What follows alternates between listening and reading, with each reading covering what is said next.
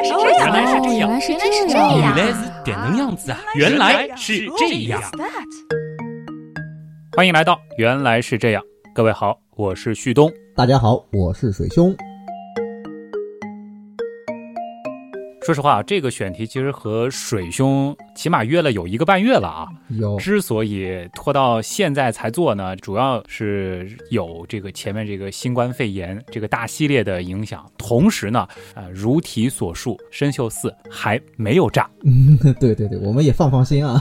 如果说时间回到一两个月前的话，稍微关注一点天文的朋友啊，应该会在很多的媒体上看到各种说这一颗著名的星星好像即将要变成夜空中最亮的星，哎，这样子的消息会很多。那今天呢，其实就想和大家来梳理梳理，把这个事情的来龙去脉和大家好好的聊一聊。好，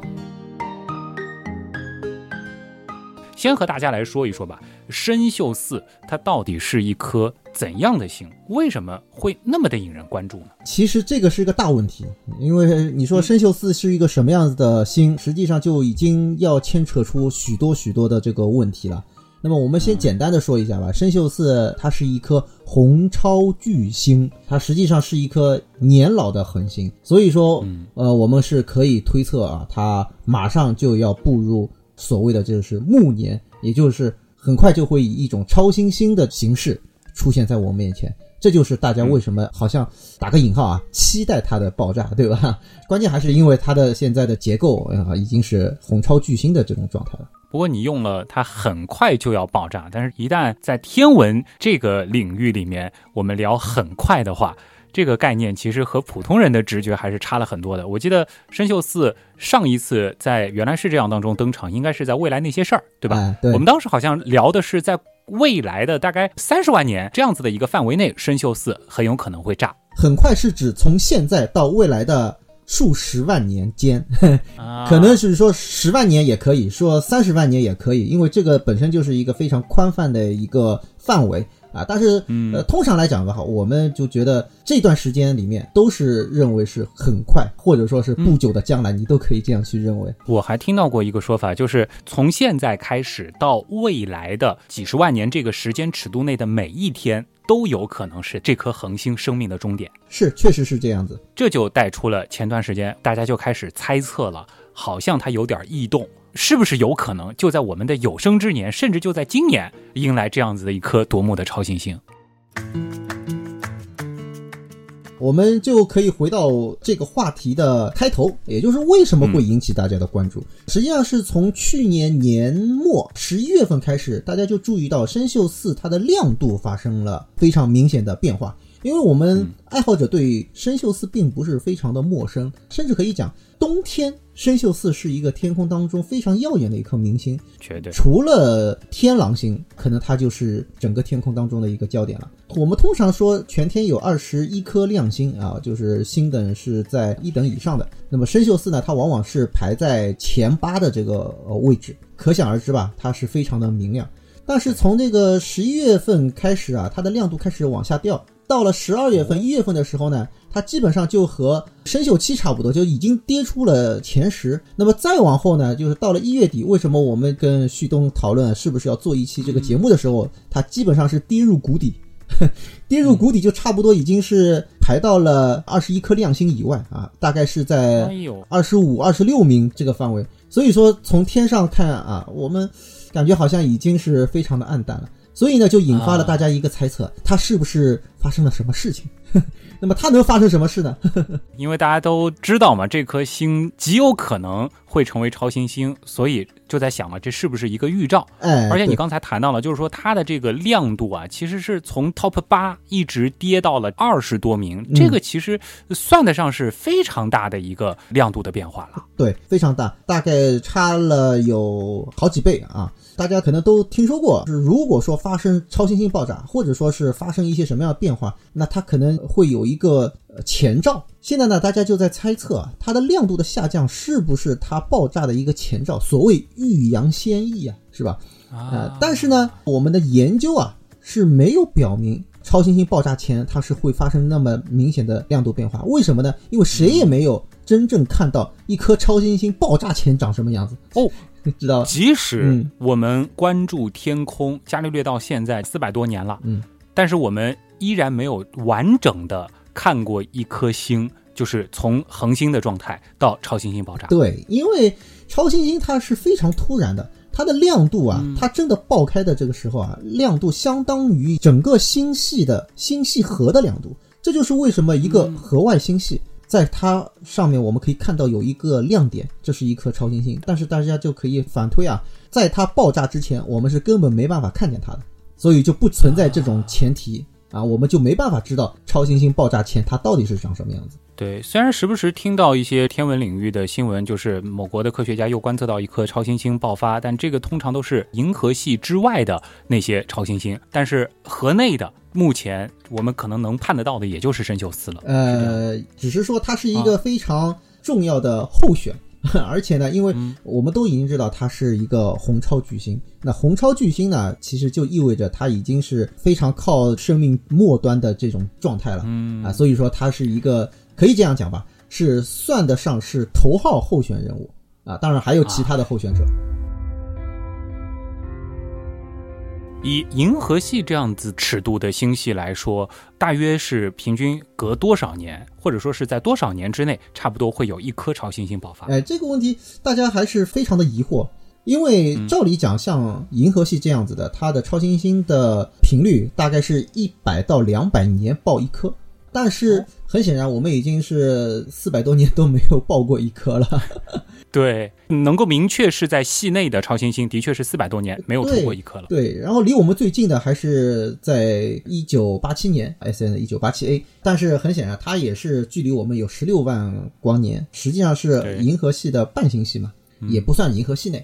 所以银河系什么时候能有一颗超新星？大家都期望着深秀四能够给我们奉献一次啊，这样子一个难得的机会。嗯而且，参宿四更有意思的一点就是，前面其实也谈到了，就是银河系当中啊，这个平均下来可能一百多年会有一颗，但考虑到有的就算爆了，也不会像参宿四离我们那么近，对吧？从天文的尺度来说，参宿四算是我们家门口的星星了。这个话题会带出很多的这个内容啊，就是这个啊超新星到底说是有没有可能它已经爆了，我们没发现。哎，会不会被尘埃挡住了、啊？对对，因为这是从一个恒星演化或者整个星系活动的这种情况，我们推算出来的一个平均值。那平均值本身就是一个并不是很准确的东西，它可能在五十年里面连续爆发两颗。也可能是长达这个五六百年里面都没有爆发一颗，这个一平均啊，它可能就是在一两百年当中，对不对？那另外一方面呢啊，银河系那么大，它可能爆发在银河系的另一头，就是银河系中心，我们都知道有非常多的尘埃，它是阻挡了我们，我们发现不了。但是也并不排除啊在另一头它是发生过这个事情的啊，所以呢，这个就是带来很多的未知。的确是存在这种可能性。这样子一来的话，就是如果在我们的身边啊，尤其是这种那么著名的亮星，它成为超新星，这个就更加的难能可贵了。嗯，那是肯定的。历史上参宿四出现过这种亮度下降，或者说是它的光度发生变化的情况吗？呃，其实一直有，这并不是一件新鲜事儿，因为参宿四啊，它是一个红超巨星，而且呢，红超巨星本身就是不稳定的，它有一定的这个脉动性，也就是说，它本身这个体积是在发生着变化的，并且它身上可能也在发生着非常不寻常的一些活动，它也在向外抛射一些物质。那每一次抛射物质，它其实都会带走一些物质，带走一些温度。所以说会造成本身亮度会发生一些波动，所以整个来讲的话，我们觉得就是参宿四它的亮度变化本身就是有一个范围，并不是说它是一成不变，啊所以它的亮度变化并不是一个非常稀奇的事儿。这一次为什么说它奇怪呢？就主要是我们对它进行的这个长时间的跟踪，因为大家都知道参宿四的这个关注度其实自古以来一直都有。那么望远镜诞生以后，其实包括就是我们讲的是测光也好，光谱也好，对它的观测就一直没有停过。而且，就拿业余的天文爱好者，他们对于参宿四亮度的变化也是持续了很长时间。像美国变星协会就有一百多年的对它的观测的记录。所以说，我们这一次看得到是在一百年间，它是一个史无前例，可以这样讲，历史上记录的都要跌得更猛一些，所以就引起了很大的轰动。哦，不是说大家之前不注意它，或者说这个因为它太有名，所以就忽视了对它的观测。其实无论是民间还是学界，对它的观测是非常系统的，而且有非常完整的连续数哎，据。是的，这就使得这一次它的光度的明显下降，成了一个非常有意思的问哎，题。对，所以那个时候，其实我们都在讨论什么？哎呀，它这个亮度又跌了，又跌了，这个深不见底啊，嗯 对吧？这个词大家应该听说过是吧？哪里是底啊？后来呢，看到哎，好像嗯开始有一点点企稳的这个样子啊，但是呢，就在想它会不会是一个呃 V 型的啊，突然之间一个爆发，还是说是一个缓慢的又恢复的？当然，我们现在已经知道了，它已是形成一个啊像 U 字形的，它已经是恢复到比较正常的一个范围内了。啊，探底回升，然后现在基本上是企稳的，态势了。对对对。这目前看来，可能对它的这个期待也好，提心吊胆也好，可以稍稍放缓一些了。这可以先给一个结论。呃，可以这样讲，但是呢，你反过来讲，有很多人可能就比较失望，哎呀，好像又回到了这个原本的状态，对吧？没有，但但也说不准嘛。你说这个暴风雨前的宁静，对吧？可能还有很多的问号。毕竟我们对于超新星的了解还是相当有限的啊。是是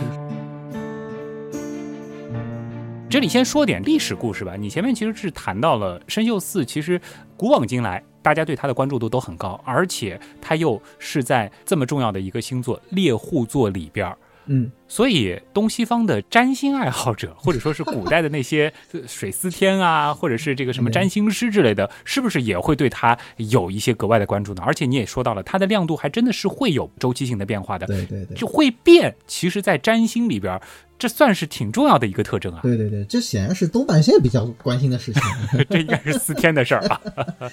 呃，实际上呢，生锈寺我们都知道，在东西方文化当中啊，都必然是有它的角色存在。不知道大家是不是知道，在古埃及啊，实际上也有人这么说嘛，金字塔的布局那就有点像是吧猎户座，一个是吉萨金字塔，另外呢还能够看到有两个金字塔摆的这个位置。和这个腰带，哎，基本上就构成了一个生锈四、生锈七。当然，我们嗯。先不谈这个事儿到底是真是假，或者说是它的这个可靠度到底有多高，但可以这样讲，就是在我们的考古发现当中，确实发现有很多对于生锈四的描述。啊，这一点是没有错的。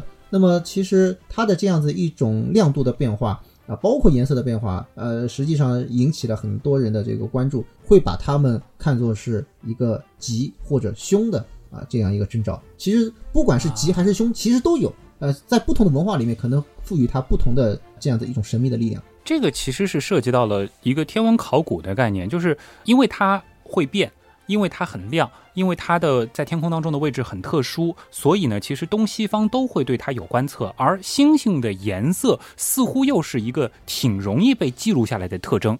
这些信息有没有可能帮助现代的科学家去回溯生锈四从过去的千百年到现在它的一个变化呢？哎，确实是这样子的。你看，我们现在看到的生锈四啊，我们说它是一颗红色的星。我们前面一直在讲红超巨星，当然红超巨星怎么回事，我们等会儿再说。那么嗯我们可以看得到，现在人的眼里面，它就是一颗红色的星。实际上，就哪怕你现在啊，太阳下去之后，你去看天上比较高的这个位置，就能够看到生锈四、生锈七。你把它们俩进行一下比较，就非常明显的能够看得到，生锈四就是偏红色。但是在历史上，呃，看样子还真不是这样。在中国啊，我们古代的天象记录实际上是非常的详尽。那么其中呢，就是有过这样子一个描述，在《史记·天官书》里面说什么呢？说太白，白比狼，赤比星嗯，黄比身左肩，苍比身右肩，黑比魁大星。哎，啊大家可以品一品啊。很详实啊。太白说的是金星，对，然后白比狼指的是天狼，天狼，赤比星是星宿二，哎，然后黄比申左肩，苍比申右肩、啊，那么也就这是猎户座当中的两颗星，申左肩讲的就是生锈四，就是猎户座阿尔法，啊然后申右肩实际上是生锈五啊，就是猎户座的伽马星。他们俩呢，一个是什么呢？大家看这里面讲黄比申左肩，对也就是它用的是黄黄来形容对对生锈四，，没错。苍的话也是接近于白色，是吧？哎，对对对，苍实际上是比白色更加偏蓝一点。青一些，哎，对，青啊，对对，没错。然后还有个黑，黑到底是怎么回事呢？实际上嗯是一种深红色。魁大星呢是指魁宿九啊，也就是星座的贝塔星。啊它实际上是讲它的颜色是偏深红色。所以说，从这一套体系来讲的话，大家看到非常有意思啊。它实际在形容的是什么？太白是在讲金星，是吧？所以实际上这是一套颜色的标准，哎，可以讲是我们现在讲起来叫什么？叫色卡。哎，如果学过这个呃艺术设计或者说搞装饰的，哎，可以知道这样一个概念。所以是拿这几个星作为一个非常重要的标准。那么你想，既然能够作为标准呢，说明什么？说明生锈四它的这种黄色应该在。恒星当中是非常的典型，再加上参宿四又是一个比较亮的星，所以才会把它作为标准嘛。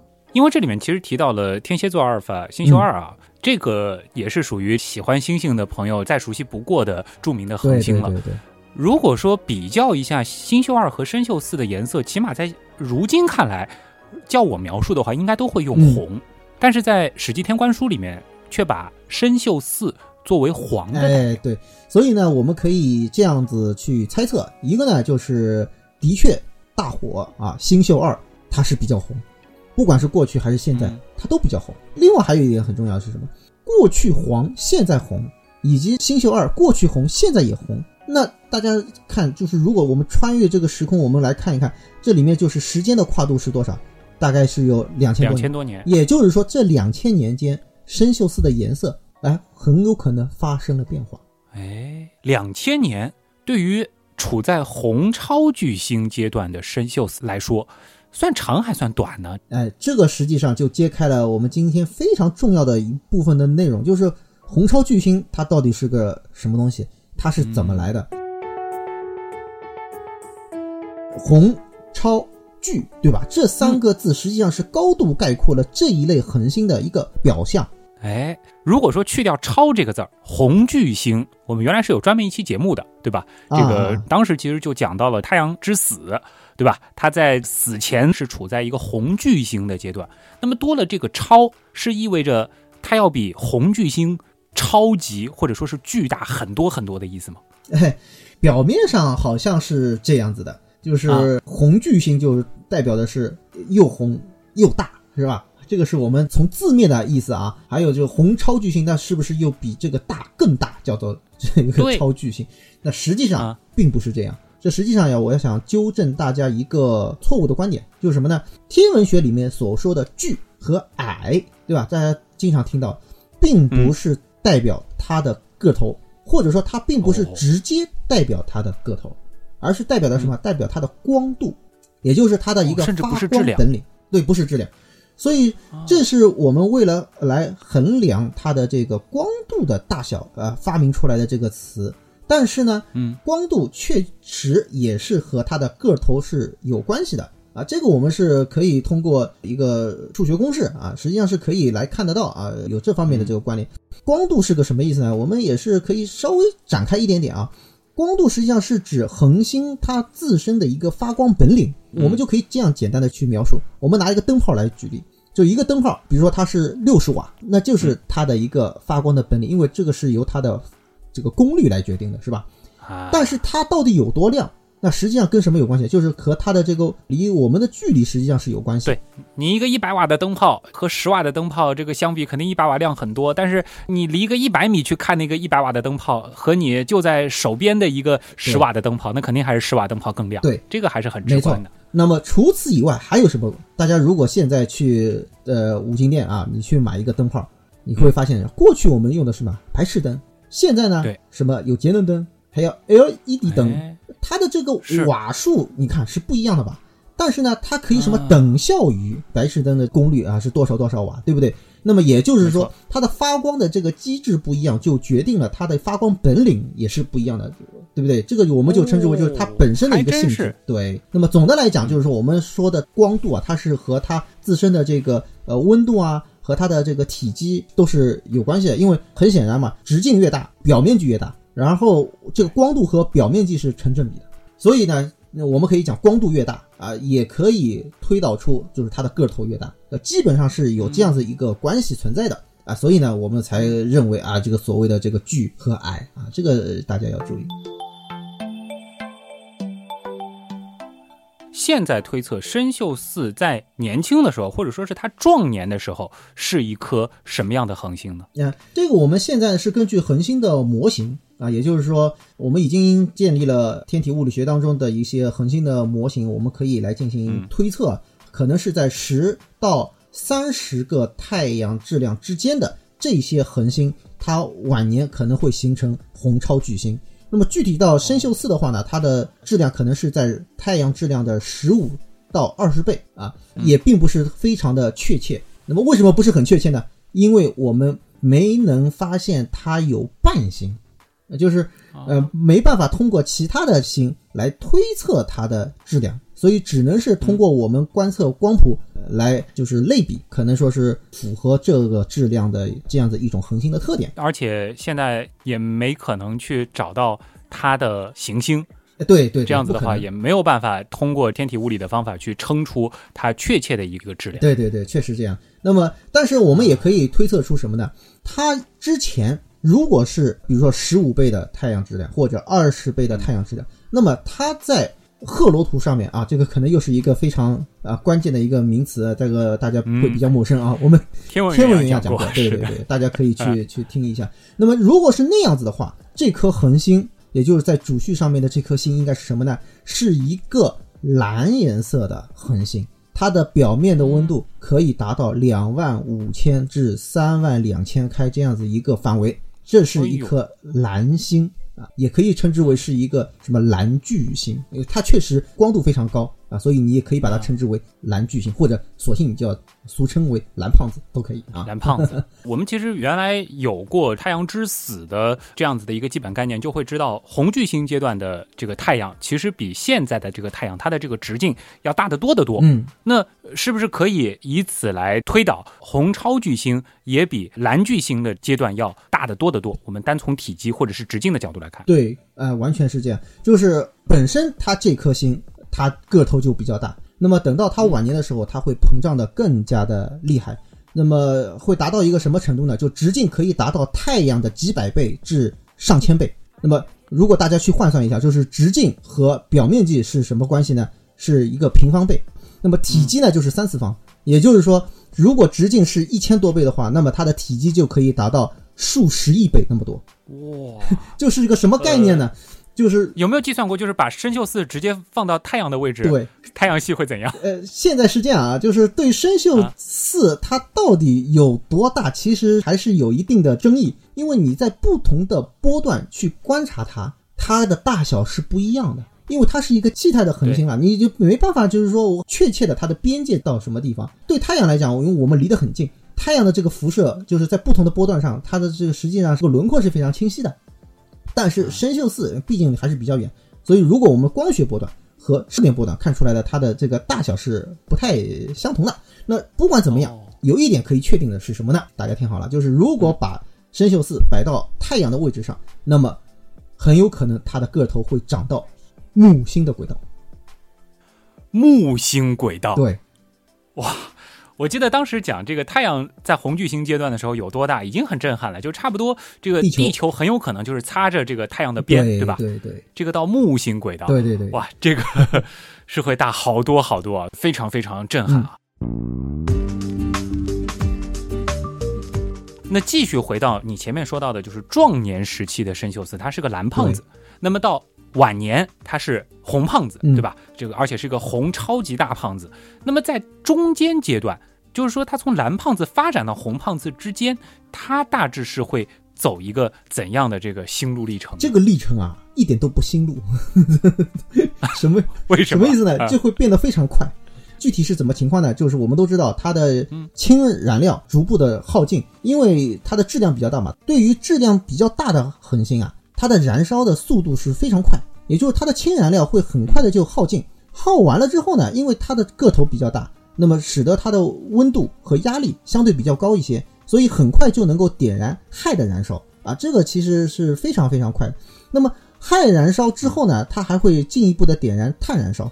那么要知道的是什么？当氢和氦它燃烧开始耗尽之后呢，它的向外的这个热压就开始减少了，它会向内进行收缩。嗯但是因为它的个头比较大，它的外层啊其实还有少量的氢仍然在燃烧。这个时候呢，它是有这个压力往外顶的，就像一个高压锅，它实际上还是有这个压力往外顶，但是呢，它的这个内部呢又在进行一个收缩，这就导致它的内核实际上是和它的外层啊开始慢慢的剥离开了，所以呢，外层开始膨胀。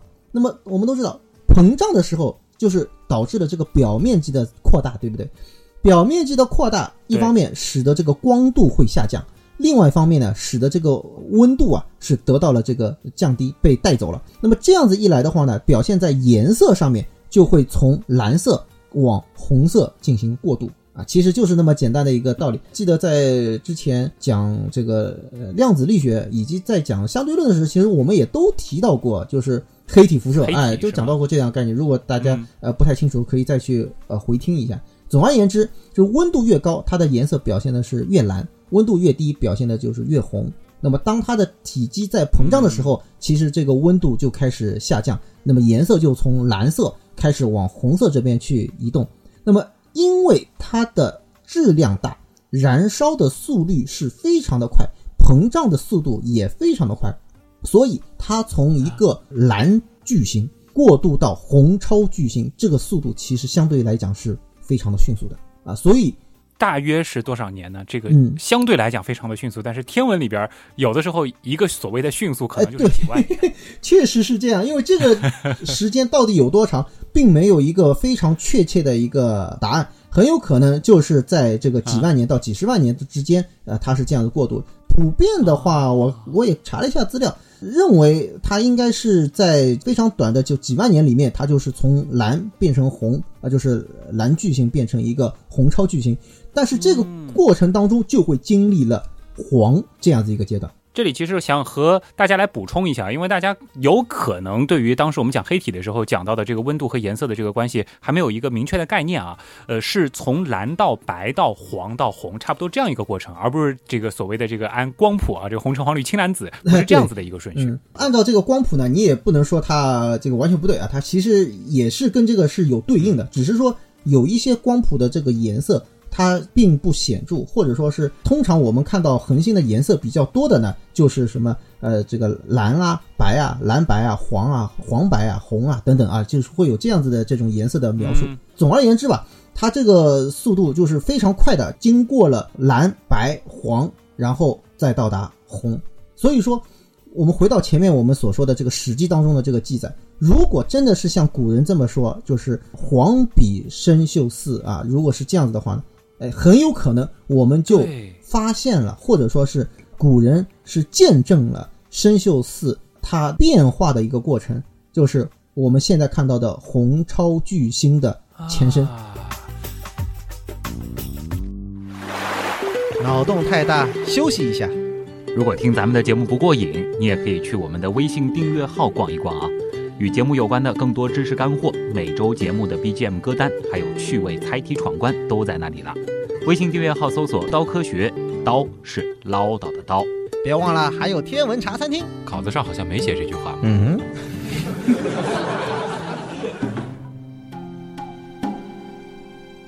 两千多年的时间，从黄到红。哎，这样算下来也是有可能的。嗯，那如果说知道了这个时间尺度，能能不能倒推回去，去修正一下，或者说是精确一下我们对于生锈四的一些数据的推测呢？确实也有天文学家做过这方面的研究，就是如果啊，它的这个观测是没有问题的，我们就发现和我们的恒星演化模型基本上是一致的。也就是说，在这两三千年时间里面，的确有可能从黄变成红。但问题也来了，就是说我们确实可以推测生锈四的一个演化的时间表，但是你想想看，它从黄变成红，它就是两千多年，那就意味着它的红超巨星的阶段是不是刚刚开始呀？对不对？那如果按照我们前面所说的红超巨星的这个阶段，很有可能它也是经历的，就所谓很快，并不长吧，叫不久的将来，这 对吧？打引号，不久的将来到底有多长呢？很有可能就是几万年到几十万年，那就意味着。或许我们这个还要等上几万年，我们才能看到它的爆炸。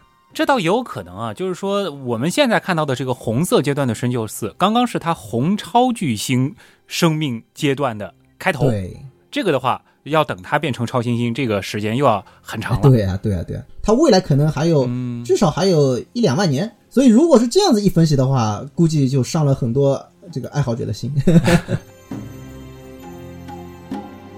我觉得啊是这样子的，就是说你的信源呢只有一个史记，对吧？当然，史记我们说它的分量还是很足的。那如果说真的是要搞研究的话，是不是还应该和其他的这个文献呃去佐证一下呢？比如说这个是不是有像是什么这个埃及的这个天文学家，或者说古希腊的天文学家，可能也对这颗星星有过一些颜色上的记录？呃他们是不是也把它记录成了红色或者说是黄色呢？嗯，好像目前还没有看到其他的文献当中有这样精确或者说有代表性的一种描述，因为我前面也是强调过，它可能不仅仅是描述了它的颜色，而且是把它作为一个颜色的标准。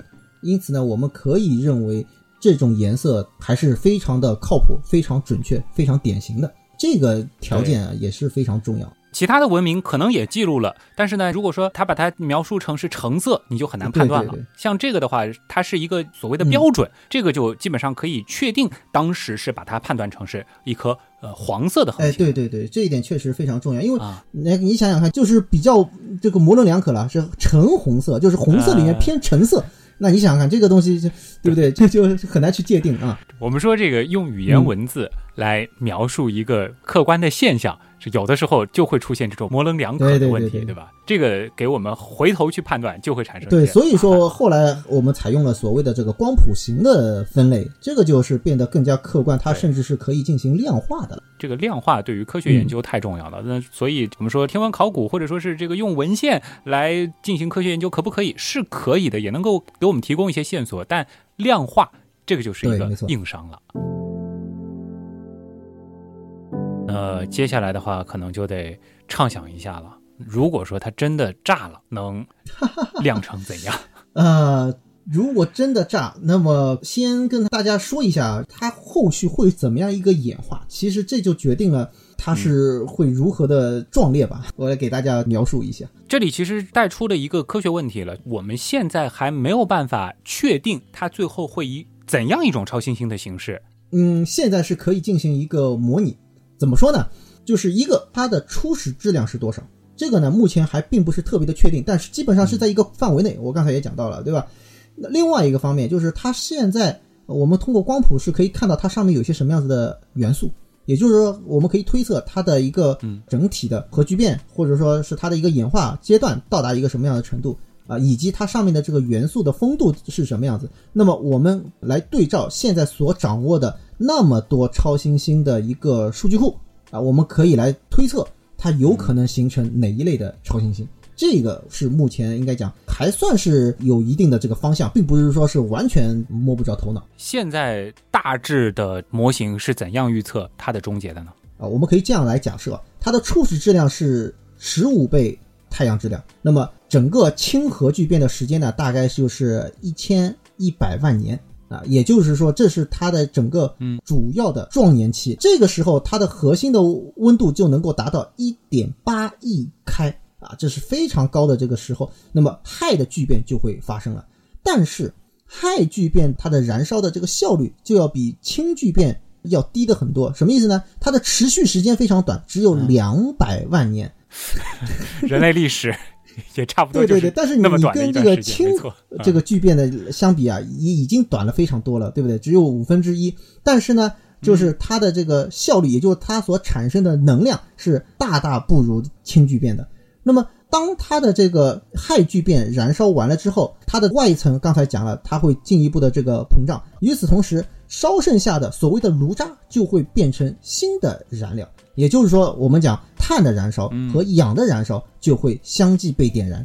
那么在这之后，它的核聚变的反应，它的这个能量啊，就开始变得怎么样？一边在产生能量，一边这个能量就会被迅速的带走。当然，这个可能具体来讲会非常的复杂，就是嗯会产生一种中微子，这个能量就会就随着中微子就就就出去了。所以呢，就并不像我们之前讲的这个氢燃烧和氦燃烧这样子，把这个温度啊它能够保持的非常好。那么再往下呢，这个核心因为热量被带走之后啊，它的这个收缩就会进一步的加剧，因为热量它是会产生一个向外的一种压力啊。啊，我前面讲到了这个像呃高压锅一样，嗯它是向外的一个压力。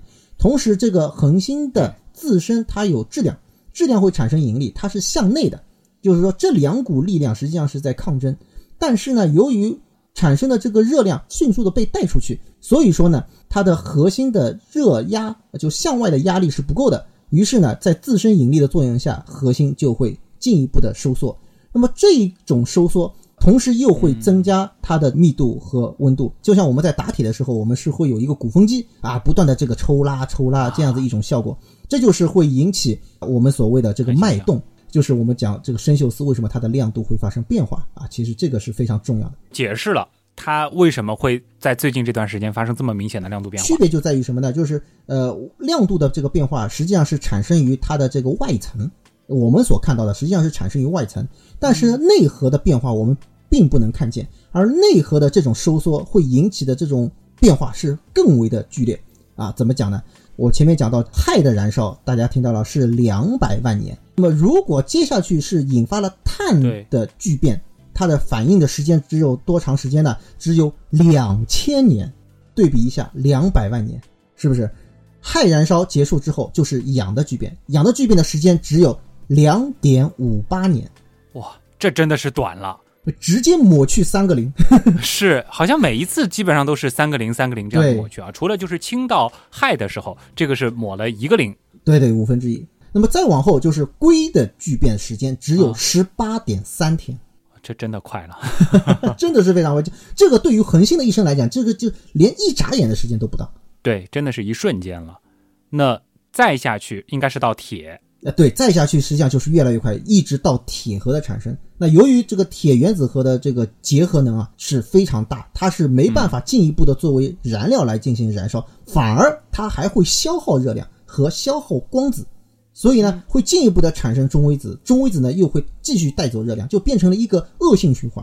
啊，这样子一种恶性循环，就像什么样子？就像就是我们讲，呃，你可以认为是多米诺骨牌一样，你也可以认为就像一个上游的洪水，它越往下冲，它的这样子一股力量会越来越大，那么这样就会导致了铁核的一个坍缩，甚至是加速的坍缩。所以到了最后这个过程，其实真的是非常非常短暂。这个是符合我们最熟悉的语境的那种短暂，就那么一瞬间发生的。就是一眨眼，或者说一瞬间，就是我讲这么一句话的这个时间，可能比它的这个探索的时间还要长。就是！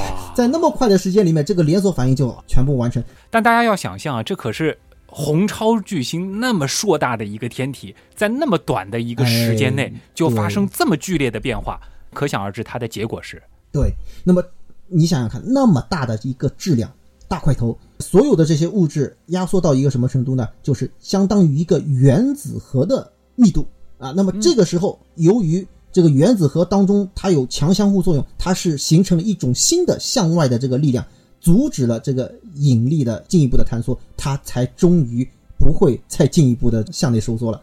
没法向内了，嗯，是不是只能向外了？那么这个时候呢，就相当于什么呢？内核已经是形成了铜墙铁壁，那么外层的这些物质在向下跌落的过程当中，就会突然撞到这一堵墙上，就会突然的弹起。那么这种弹起就是非常的猛烈，向外的这个喷发，一下子就把外层的这些物质喷发到宇宙空间当中。撞出去了，对这个就是宇宙当中最绚烂的烟火之一了。对，那么这种超爆炸新星爆发就是超新星爆炸。那么再结合它之前身上所带有的这些这个物质，它的质量以及它所含的这些元素，我们可以推测嗯它是一颗二型超新星。你刚刚描述的这种模式的超新星爆发是二型超新星。对，二型超新星。那么二型超新星还可以分成很多的不同的类型。那么这种类型呢，可能它的差异啊，我们肉眼看不见得看得出来，你要通过光谱分析才能够知道，以及还有它的光度或者说它的亮度的减弱的一个时长啊、以这个来区分。那这个就比较专业了，这个我们就不展开了。嗯那总而言之，生锈四的将来它就会变成一颗二型超新星，这个亮度从理论上讲，整个银河系或许都能够看得到，而爆炸的中心只会留下一颗中子星，中子星的直径只有二十公里左右。别忘了它现在的直径可是差不多有木星轨道那么大。没错。刚才呢，你其实是描述了深锈四爆炸理论层面啊，它会经历的这些阶段。我觉得对于普通人来说，尤其是天文爱好者，天天盼着它炸，可能更期待的就是在地球上看到 是怎样一个场景。这个会是怎样的呢？啊，怎么样一个场景？呃，我们先来说一下一个大家非常熟悉的蟹状星云。对，其实可以比较一下大名鼎鼎的被人类记录下来的天官克星。对，当时是说是在白天都能够看到这颗星，那说明它已经非常亮了。这个好像金星的话，都都很难在白天很明显的看见它。呃，对，没错没错，金星是可以在白天看到，但是不见得非常的显眼吧，对吧？但实际上我们讲的天官克星啊，有记载的说是好像有二十天左右是在白天时可以看得到啊，是非常非常耀眼。但是我告诉大家一个数字，就是天官克星，也就是现在的蟹状星云，距离我们六千五百光年，而参宿四距离我们大概是七百光年。哦哟，我们讲视星等，我们就直接一点啊，它的视星等是可以达到负十二等左右。什么概念？哇，满月这个数字很熟悉，对，满月是接近负十三等啊，十二点七等左右。然后我们的参宿四估计是负十二等到负十二点四等，也就是说天上会多一个满月。这个很可怕，就是说在没有月亮的夜晚，我们是能够通过参宿四炸出的那颗超新星照出影子的，而且这个影子其实还挺明显的，甚至可以借着它的星光来读书。对呀，对呀，对，不仅仅是照影子啊，照影子，你的金星也能照影子，对吧？哇，这个就真的就可能会变成两个月亮这种感觉啊，就非常非常的厉害。所以这就是为什么大家对它非常的期待，因为它真的还算是比较近。对我没有记错的话，天官克星它后边炸成的这个 M 一蟹状星云中间，我们是发现了脉冲星中子星的。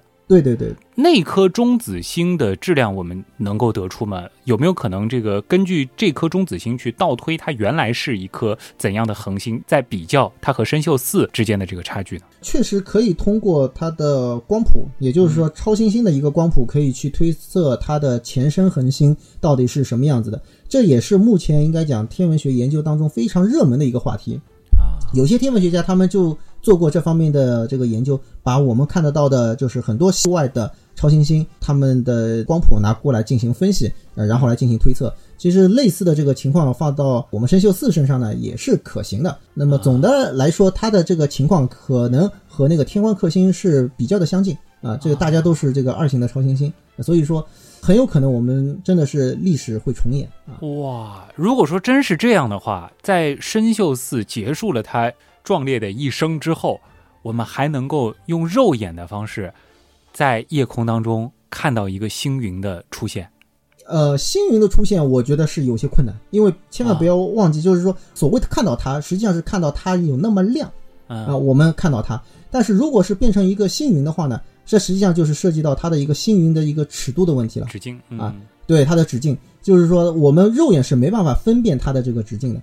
当我们的肉眼能够分辨出它的直径的时候，它可能这个亮度也已经是递减，就是消散了，因为它不可能说是持续那么长的这个时间，估计不会长到半年的时间，估计不会这样子啊。所以我们肉眼可能还没办法看到一个星云。好，这个聊的也差不多了，最后再问水兄那个其实最开始也问过的问题吧，就是你觉得深秀四我们有生之年？有没有可能 看到刚才那个描述？用星光看书啊，这个实在是太震撼了。怎么说呢？客观的说啊，我觉得不太可能。为什么？因为从我们对他的这个研究啊，持续那么长的时间来看的话呢，他基本上还没有逃出我们的圈。也就是说，我们完全是可以通过一些这个理论的研究以及其他的一些佐证来证明它目前的这些变化还在一个正常的范围内。哪怕说它的亮度跌破了历史记录啊，或者怎么样啊，但是应该还是在一个可接受的一个正常范围内啊。所谓的正常，就是说这个还说得过去啊，都能够解释，并没有这个出圈儿。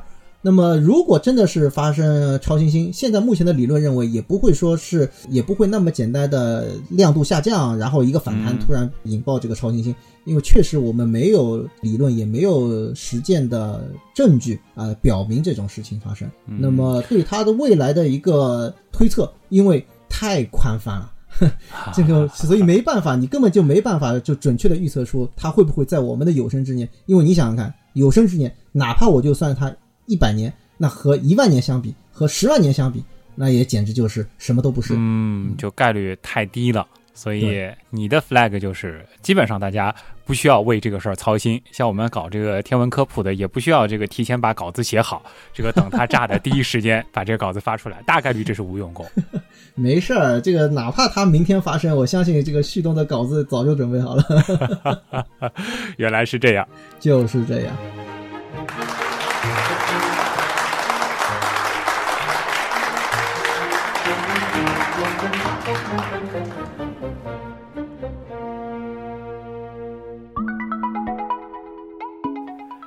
然想到一个小问题啊，前面倒是这个没有问，就你前面其实是谈到，就是它在最后，就是我们说这个不断的换炉渣来烧的这个过程当中，其实是有几个阶段的切换的。那像是这个从氧到硅啊，或者说是前面从碳到氧，就是这些阶段的转换，我们现在有没有模型去预言在转换的这个过程当中会发生什么呢？还是说是悄无声息的，我们从外部看是看不出变化的？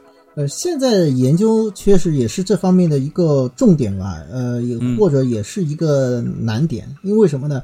就是非常希望知道它什么时候进行一个转换阶段的转换，但是呢，观测起来是非常的困难，甚至说是越往内啊，质量越大的这种元素啊，就是越看不清，它因为这个越靠近它的内核，那么外面这个氢和氦都还在持续高亮，就我们根本没办法这个去探测。那么还有呢，就是也有人提出一些这个其他的这个理论，就是说可以通过这个其他的波段啊尝试去观测，但是呢，也有可能它的这个温度也好啊等等啊，它达不到这样子一个程度。比如说这个 X 射线啊，它可能现在还不足以发射出来，这个伽马射线更不用说了。啊但是如果说它发生超新星爆炸的时候，那么由于刚才所说的它的一个跌落的这样一个过程，它会造成嗯啊、整个这个电磁波啊、它的一种就是压缩，使得它的波长变得非常的短。那么这个时候可能我们会先于就是肉眼先于可见光发现 X 射线以及伽马射线，甚至说是还有这个包括中微子，这都是有可能的。啊，临爆之前对，是可以有一个预报呃的。对对对，那对就是你刚刚提到的，就是因为有这个其他波段的先过来了。嗯，对对对，这个也是应该讲，呃，也算是一个研究的一个热点，因为对于超新星，嗯哪怕我们讲对于红超巨星，我们还是有太多太多的未知。呃，前面也已经提到，可能因为它的一个专业程度比较高吧，我们也没有展开，就是嗯红超巨星和红巨星是有着天壤之别。这不仅仅是它的个头，啊其实它的内在的这个性质也有很大的这个不同。对于红巨星来讲，太阳的这个晚年怎么样？我们其实应该讲还算是了解的摸得比较相对多一些，因为嗯相对简单嘛，因为它的元素、它的质量是这个稍微小一些。但是红超巨星其实相对来讲就复杂了很多，我们有太多的东西嗯只能依靠理论去进行推测了。所以年初的它那一波亮度下降，我们基本上是可以排除掉它是在换炉渣。呃，完全没办法进行一个证实或者证伪，就是说，呃，我们只能说是它可能发生了一些变化，到底什么变化呢？我们也从不同的这个角度来推测，比如说，呃，是不是它有物质向外抛射，呃，造成了这个亮度的变化？那么还有呢，是不是它是因为收缩？因为收缩也会造成我们这个亮度的变化，对吧？那么还有呢，是不是它的旋转本身，因为它就像我们这个太阳一样，它上面可能会出现一些空洞啊，或者怎么样，它的旋转造成了这些亮度的变化，等等等等。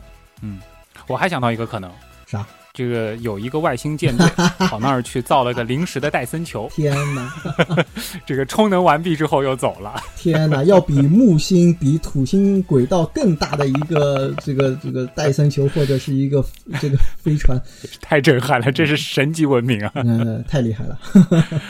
哎呀，这个为什么还要再问这一段呢？因为还是有点不死心啊。这本来想着是不是真的那么巧，这有生之年能够见到那么震撼的一幕，嗯这被你这样一说呢，感觉好像这就有点失望啊。嗯所以再问一些这种可能性吧。你没有把话说死，那我觉得还是能够判一判啊。当 当然可以判了，就是我啊我其实我的意思就是说，从科学上面来讲，就是嗯这个跨度很让人就无语，对不对？但是实际上就是明天爆炸和那个十万年以后的这个爆炸，对就我们来讲，这个都是可以接受的，都是有可能的。啊，而且从天文的预测来说都是准确的。对对对，都是准确的。啊、当然哪，怕这里误差嗯几十万年啊，对都是可以接受呃，另外呢，这里我也想额外的去纠正一个观点啊，或者说我个嗯人认为就是不要去树立这样子的一个观点。什么意思呢？就是有人讲到这个生锈丝爆炸，就往往会跟我讲，说不定它现在已经爆炸了，只是我们还没有看哎到，或就经常会有人六百多年嘛，对吧？对你为什么说这个是不对的呢？就是我们天文学讲的是这个实证，是讲观测的，也就是说，你嗯看到它爆炸，这就意味着它爆炸了。你没看到的东西，你去推测它，这个是不讲道理的，或者说这个就是你完全没有一个科学依据，知道吧？话得这样说，如果它明天炸了，我们可以说它是在六百多年前爆炸的，然后它的这个辉煌的光线穿越了时空来到了我们这儿。对，但是你不能说看着它好好的，嗯你就说它可能六百多年前，这个是没法证实和证伪的。对对，就这个事情，就我们从天文学的这个角度来讲，就不会去这样进行描述。嗯，杠是你蛮杠的，人家这样说也没错了，对吧？对我只是说一种科学的表述，嗯，今天这个聊着聊着，好像这个时间又有点儿这个过长了啊！这希望大家能够听得过瘾。嗯这个呃，主要呢还是一个这个比较值得去关注的这个一颗星星，同时又带出了一些很有意思的知识点。哎，还有一点点时间啊，刚刚忘了说一个很重要的事儿。我记得当时这个未来那些事儿当中好像带到一笔，就是说深秀寺如果真的炸了。离我们六百多光年这样一个距离，它抛射的这些物质会对地球产生致命的伤害吗？嗯，这个伤害可能主要还是在讨论，比如说这个伽马射线啊，或者是其他的一些这个，应该是这样讲，就是六百到七百光年，实际上还是比较远啊，不足以对我们构成一个直接的危害。那么同时，这个伽马射线呢，因为它其实是这个指向性非常的强，呃，那么它现在并没有对着我们，或者说。它必须是南北极啊，它的自转轴对着我们，那么可能这个伽马射线会非常的严重。呃，目前来看是不需要去这方面的这个担心啊，完全没有必要。比深锈四更近的恒星里边，还有没有潜在的有可能会成为超新星的恒星？嗯，这个你有了解前没有吗？比如说什么天狼星啊，什么这种有可能、嗯，没。有，没有，它啊至少不会死的那么快。好吧，呃，基本上就是这样啊。那么今天的这个原来是这样呢，呃，也和大家聊的差不多了啊。最后一点时间还是常规案例啊。水兄这篇这个文案其实是有个很牛的第一发表平台的，对吧？当然被我们聊得面目全非了啊。这个 核心的知识点还在，对对吧？这个是上过国家天文的啊，。就是有一本杂志吧，就是中国国家天文啊这样一本杂志，嗯呃，之前也是来跟我约稿吧，来谈一谈这个生锈四。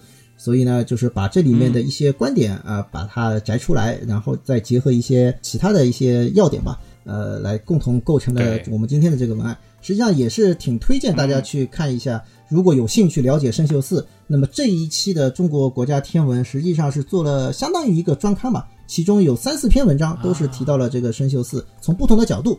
啊，所以说呢，今天我们这个节目里面也应该讲是比较的综合啊。但如果说是冲着水兄的那一篇，也得买来收藏，对不对？啊，那这个中国国家天文，请把广告费寄给我。